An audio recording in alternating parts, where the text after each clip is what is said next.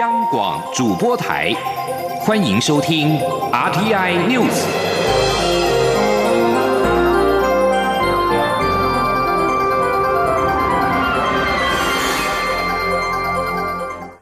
各位好，我是主播王玉伟，欢迎收听这节央广主播台提供给您的 RTI News 新闻。首先带您关注美国其中选举。美国在六号举行其中选举，众院四百三十五席的全部，参院一百席当中的三十五席将进行改选，另外有三十六州将选出新任州长，有数个州的投票已经结束，选民将以选票对美国总统川普执政以来的表现打分数，并决定共和党是否能保有国会参众两院的掌控权。而根据福斯新闻频道报道，民主党渴望赢得众议院的控制权。美国有线电视新闻网 CNN 选前也是如此预估，但是两党的席次差距将十分接近。至于参议院，民主党要拿下，则是希望渺茫。目前部分选情已经呈现明朗化，其中维吉尼亚州共和党众议员康斯塔克成为首位落败的国会现任议员。至于美国总统川普观赏开票的心情如何？根据白宫消息人士透露，他的心情还不错。根据 CNN 预测，佛罗里达州也渴望变天，由吉伦胜出，成为首位非裔州长。此外，佛州第二十七区也渴望出现三十年来首位民主党代表。白宫官员正在密切关注。另外，麻州民主党资深联邦参议员华伦将成功连任，受到各界的关注。他是民主党当中可能角逐下届总统态度最开放的人士之一。虽然美国总统川普的名字这次并未出现在选票上，但是他却是影响这次选情最关键的人物。有三分之二的选民说，他们的一票攸关川普。川普六号把握最后关头，在推特发文为伊利诺州、密西根州和佛罗里达州等共和党人催票。白宫表示，川普六号将打电话监督国会和州长选举投票的情况，并且会见政治团队。晚间则与亲友观看开票结果。而针对美国其中选举之后的台美关系，外交部长吴钊燮今天上午在立法院表示，虽然选举结果要稍晚才能确认，但到目前为止，美国这一场其中选举应该没有要让台湾担心的地方，相关动态符合我方的原先评估。前天记者王兆坤的采访报道：美国举行其中选举，外交部长吴钊燮在立法院外交委员会受访表示。驻美代表处持续观察选举结果可能对我造成的影响。就目前所知资讯，符合我方评估与掌握。吴钊燮说：“那到目前为止，我们来看的话，跟选前的预估，以及跟我们的影响，我们原先的这个评估，都啊，应该是没有什么样的啊，让我们需要担心的地方，都是掌握当中。”另外，有记者询问九合一选举期间是否可以稳住友邦邦谊，吴钊燮回应指出。政府会尽量努力维系外交关系。他说：“我想中国啊，在针对我们的邦交国的部分，哈，呃，我们所观察到的就是说，他随时随地都在针对我们邦交国做一些影响的这些动作。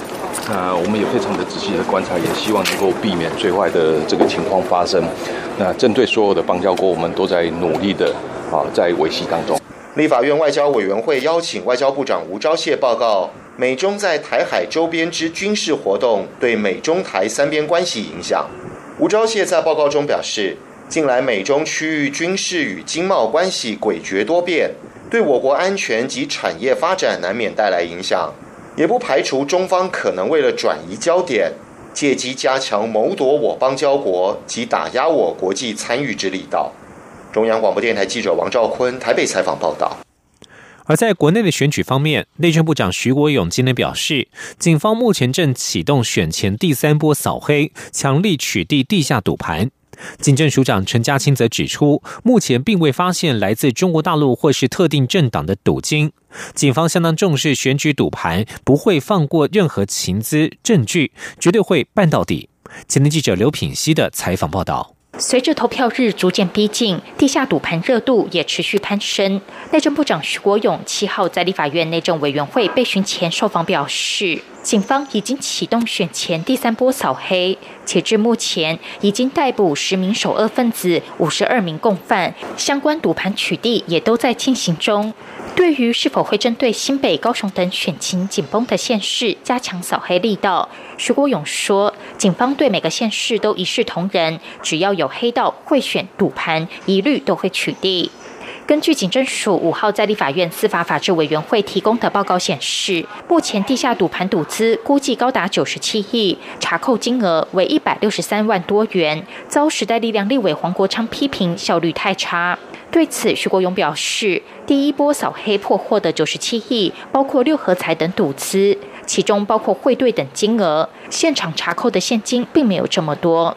警政署长陈家清进一步指出，立委可能有所误解，九十七亿是账面上的总数。他强调，警方不会放过任何情资证据，绝对会查办到底。他说：“他可能误解啊，那个是签赌的赌金账面上的一个总啊，哈，总数过去到现在的一个总数。那对于先级的赌盘，我们都非常重视。那警政署跟高检署。”已经啊，在规划扫荡当中，那各县市警察局也都会结合啊调查啊调查站或调查处啊，请检察官来指挥，也在规划啊进行当中。任何的情资、任何证据，我们都不会放过，而且绝对是办到底。陈家清并表示，目前并没有发现来自中国大陆或是特定政党的赌金。央广记者刘聘熙在台北的采访报道。继续关心财经消息，国际知名指数公司 MSCI 名城证实，近期正磋商中国大陆 A 股在指数当中的权重，预计由百分之五提高至百分之二十，而且将于明年二月底前宣布。由于 A 股权重加重，牵动全球资金挪移，引发国内关注。金管会主委顾立雄今天在立法院财政委员会受访时坦诚，MSCI 调升 A 股比重的速度确实超乎金管会所预想，但是只要由基金经理人操作的主动型基金仍大量且持续有兴趣投入台北股市，金管会就不用太过操心。今天记者陈林信宏的采访报道。国际指数编制公司 MSCI 的季度权重调整，被外资视为是投资当地股市的重要参考指标之一。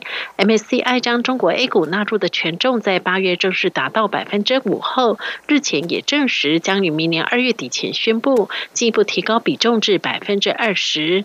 MSCI 调升 A 股比重的速度，尽管会主委顾立雄七号坦诚，确实超乎预想，且由于速度很快，应该会影响指数股票型基金，也就是被动型基金的布局。不过，被动型基金影响外资在台北股市进出的布局会有多大，一直以来并无法切确评估。但看起来连结并没有想象的深。但是，金管会关注的倒是在基金经理人操作的主动型基金。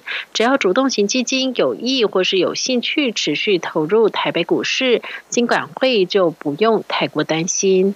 顾立雄说：“过去了，尤其说比较过去这这两三年，它整个的呃影响的情况，我觉得对我们呃外资的进出也好，对我们整个股市量的来看起来，应该是还。”还好，但我们想，我应该这个要持续关注，因为大家都会会去想一个好像蛮蛮蛮大的一个数字，可是现在看起来这个数字都没有没有实际，就是说移动的这个情况没有实际，实际上没有想象的那么大。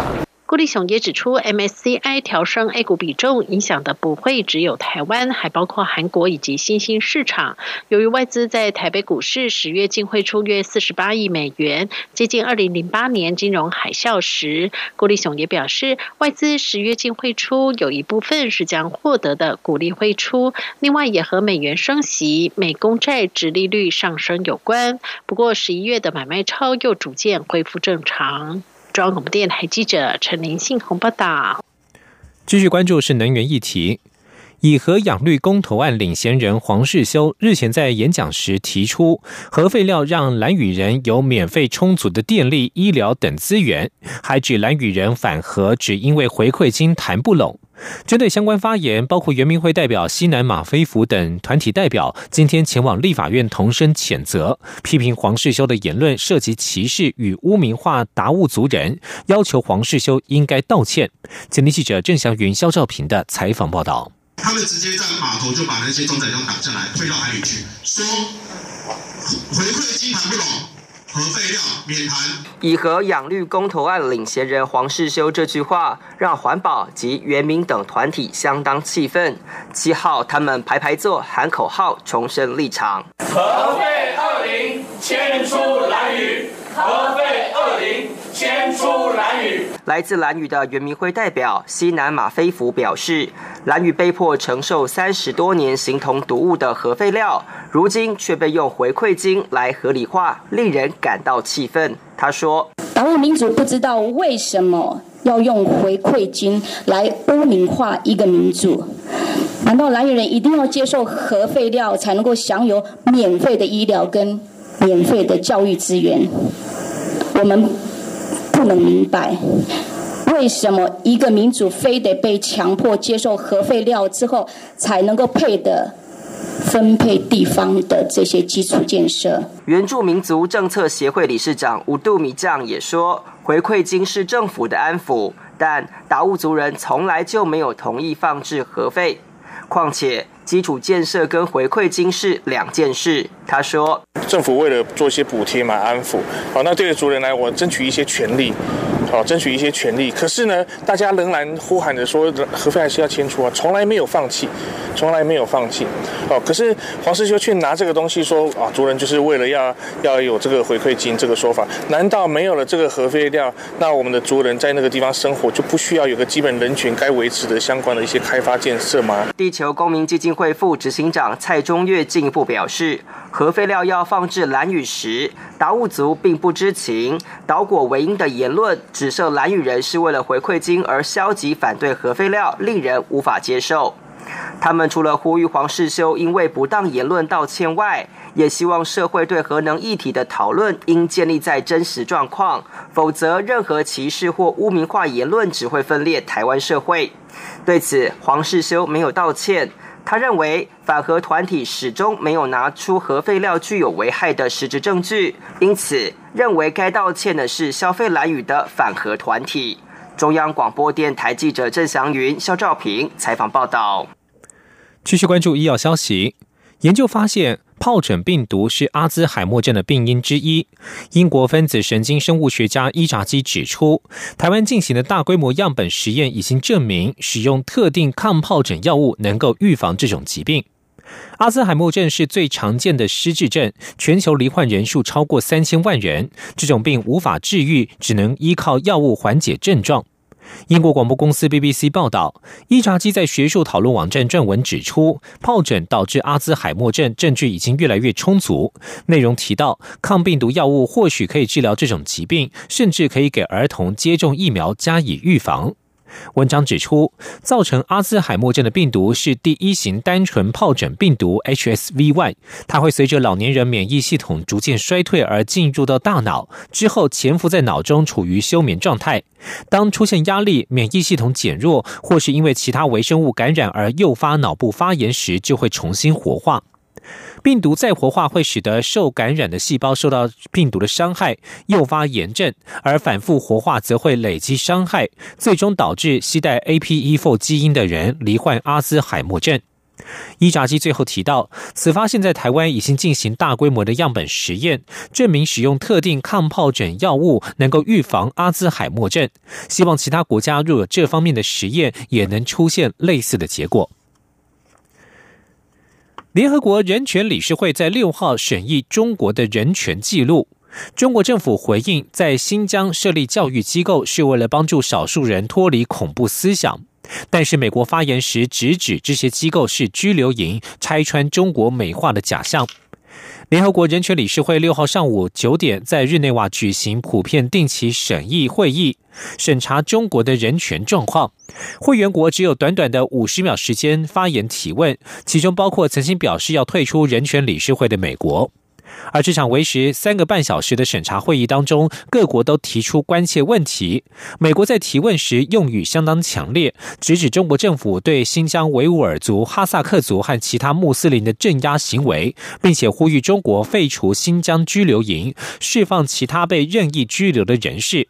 美国代表还呼吁北京当局释放异议人士黄奇与维权律师王全章，两人目前状况不明，据传健康状况不佳，亲人都十分忧心。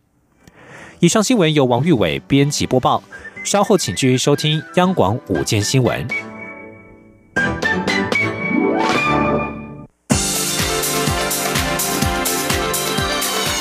这里是中央广播电台台湾之音。欢迎继续收听新闻。听众朋友您好，我是张顺祥。飞航安全调查委员会的主任委员杨宏志今天在立法院交通委员会答询时表示，行政院长赖清德已经在昨天晚间敲定即将成立的国家运输安全调查委员会的大方向，相关的组织法草案预计在下周四的院会拍板。交委会召集委员林俊宪则表示，草案预计十一月底送达立法院之后，届时将由交委会以及司法法制委员会联席审查。请记者吴丽君的采访报道。台铁普悠马事故发生后，外界关注即将由飞安会改制而成的国家运输安全调查委员会，能将现有海陆空的重大交通事故一并交由公正独立的机关来进行调查。对此，立委陈明文七号在交通委员会审查飞安会明年度预算时，质询飞安会主委杨宏志目前运安会组织法草案的进度。杨宏志表示，相关草案已送交行政院。行政院长赖清德也在六号晚间敲定，未来运安会仍将比照飞安会，隶属行政院环境资源处之下为三级独立机关。飞安会现有专职人员二十五名，兼职委员七人，则于改制运安会后扩编为一百零九人，委员会扩大为九到十一人，预计于十五号的院会拍板。杨宏志说：“赖院长昨天晚上才是下礼拜四。”院会讨论马上通过就送。昨天的主计长他有提示说，一旦进入筹备的话，是动用第二预备金。呃，改组以后，人事总长这边已经拍板，就是说希望跟科技部的方式一样，两轨并行。所以行政体系的话，用公务人员啊，我们的专业体系还是沿用兼聘雇的人员。九到十一位委员里面有五位是专任。六位是兼任。对此，陈明文认为，由于运安会成立在即，届时预算规模将与非安会大为不同，建议将非安会预算留待运安会成立后再行审议。不过，召集委员林俊宪表示，运安会组织法预计十一月底前可以送到立法院，届时将由司法法制委员会及交通委员会联席审查，并由司法委员会主审，但何时审议通过？尚难掌握，未免耽误中央政府总预算整体进度，因此仍将按原定议程于八号排审非会明年度预算。中央广播电台记者吴丽君在台北采访报道。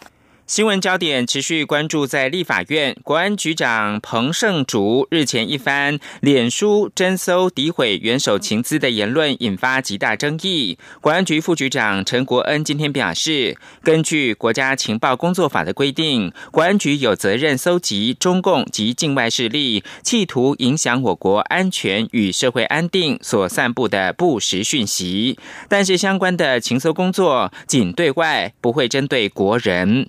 国安局绝对不会踩言论自由的红线。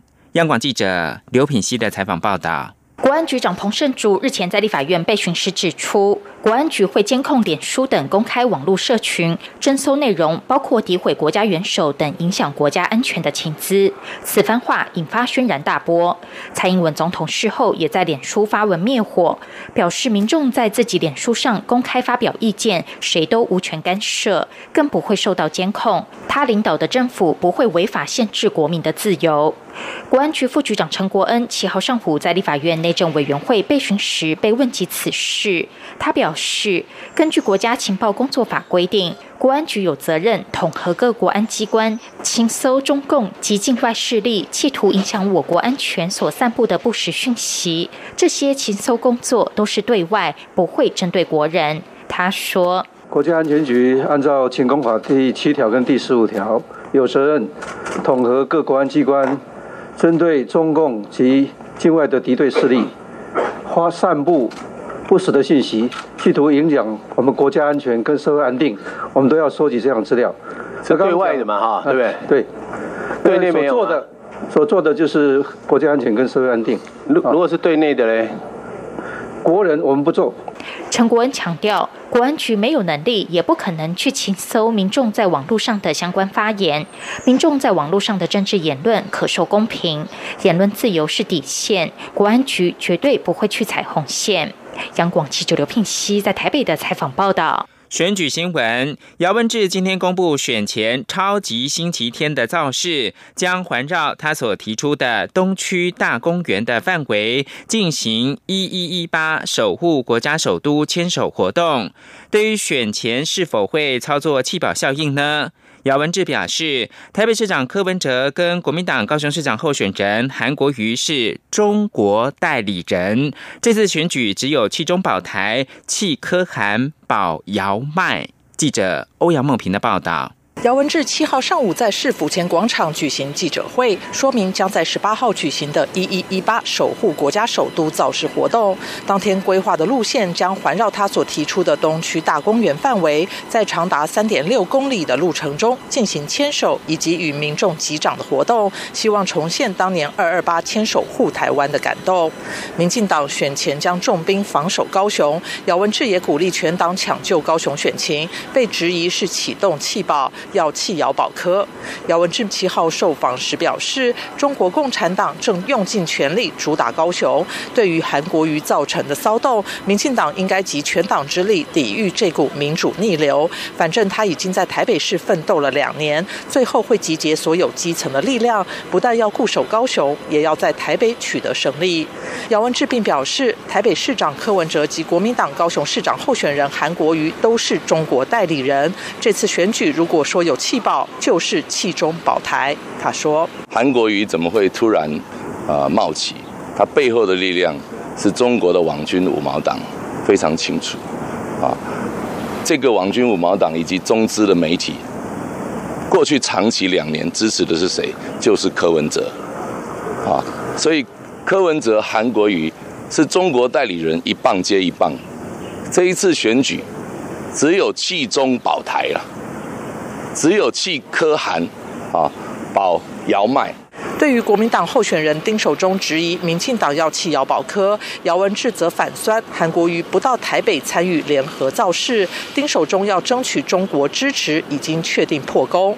他并指出，国民党过去的支持力量主要来自蓝军、黑道以及中国共产党三股势力，现在丁守中只剩下蓝军支持，不会超过百分之三十三。不管怎么选，都确定在这场选战中排名第二，第一则是由他与柯文哲。争争夺。中央广播电台记者欧阳梦平在台北采访报道。一群关心妇女跟性别议题的民间团体组成的妇女团体市政联盟，近日针对性别政策相关议题，向台北市跟新北市民调领先的前三名市长候选人提问，并且检视他们的政策内容。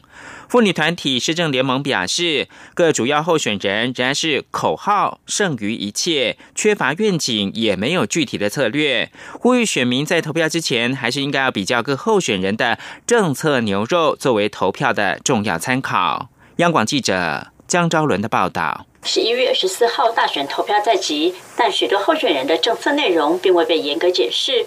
由妇女救援基金会、妇女薪资基金会、立新基金会等民间团体组成的妇女团体市政联盟，特别会整性别政策、性别与空间、性别教育、妇女就业与创业、弱势妇女的社会福利以及妇女人身安全等六大性别议题，邀请双北民调前三名的市长候选人书面回应，并根据其回应逐一解释。正式回复提问的包括台北市长候选人柯文哲、姚文智与新北市长候选人苏贞昌。台北市长候选人丁守中与新北市长候选人侯友谊则未书面回复联盟提问。检视各候选人的回复与先前公开发表过的政策谈话，联盟指出，姚文智在保障同志权益以及苏贞昌在营造校园平等环境等议题上都有做出承诺。丁守中与侯友谊的妇幼政策则相对保守。柯文哲不仅没有公布性别政策，还多次出现性别歧视语言，是性别平权方面最差劲的候选人。在促进女性就业创业部分，姚文智提出释出闲置空间，协助创业妇女的做法，具创新与可行性。苏贞昌关注新住民女性的就业需求，也值得肯定。不过整体而言，联盟认为双北市长候选人在妇女与性别议题上提出的政策牛肉，仍缺乏愿景与积极性，也没有说清楚具体落实策略。立信基金会资深创意专员邱小英说。因为其实我们很想要看到，就是那未来四年，如果你当上市长之后，你会怎么做？但事实上现在很可惜，就是的确还是口号是胜于一切的。我觉得我们很想看到，就是那个具体的策略。台湾障碍者权益促进会理事刘瑜记者提醒，在妇女与性别各项议题上，女性障碍者族群会更为弱势，这些都应该被拿出来讨论。到投票前，他们仍会持续关注各市长候选人对相关议题的看法。也呼吁选民认真解释，作为投票参考依据。中国电台记者张超伦台北采访报道。财经焦点：美国集中选举陆续开票，牵动全球股市震荡。台北股市今天随着美股期指急拉，再加上中国大陆股市翻红带动，跟进上涨。早盘一度重回到九千九百点。近来弱势指标瓶盖股陆续见到止稳反弹，而现在是台湾时间中午的十二点二十五分，目前台北股市上涨六十一点九千八百八十五点，成交金额暂时是八百八十四亿元。市场传言苹果今年新款的 iPhone 销售不如预期，对组装厂砍单一到两成，台湾苹果供应链首当其冲。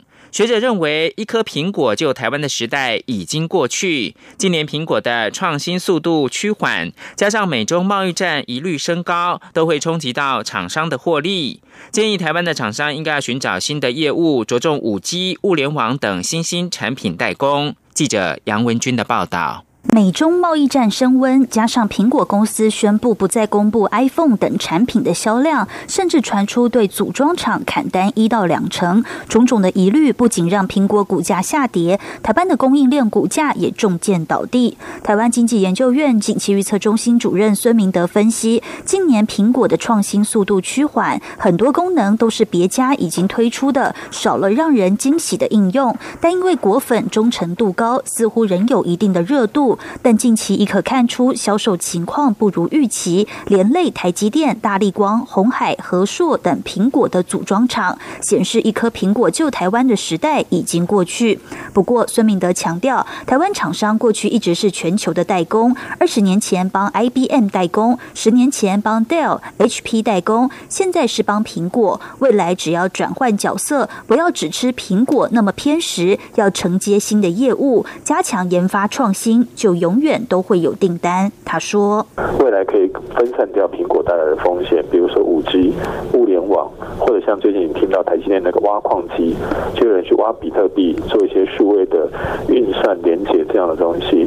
像这样的东西，可能就是未来台厂要分散苹果带来风险一个最重要的利基，就在于新的应用。”至于苹果产品后续的发展，孙明德认为，美国其中选举将揭晓。若美国总统川普获得更大支持，可能对剩下两千六百亿美元中国商品加征关税，当中就包括苹果商品，恐让苹果营运雪上加霜。在创新发展部分，目前也尚未看出端倪，明年展望恐难乐观期待。中央广播电台记者杨文君台北采访报道。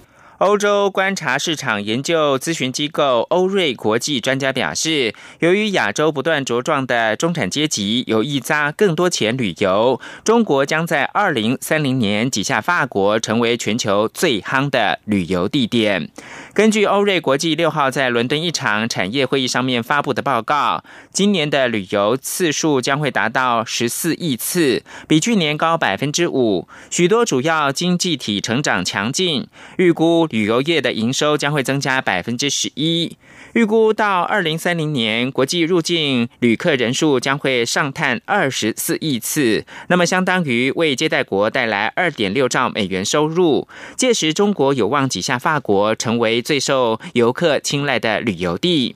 这八年来，旅游业持续成长的速度已经超过全球整体的经济成长。其中，亚太地区因为区域的经济体快速成长，而且中产阶级不断的茁壮，还有意将可支配的收入用在休闲娱乐，而带动全球旅游业的主力。今年当地的旅游次数预计将会增加百分之十。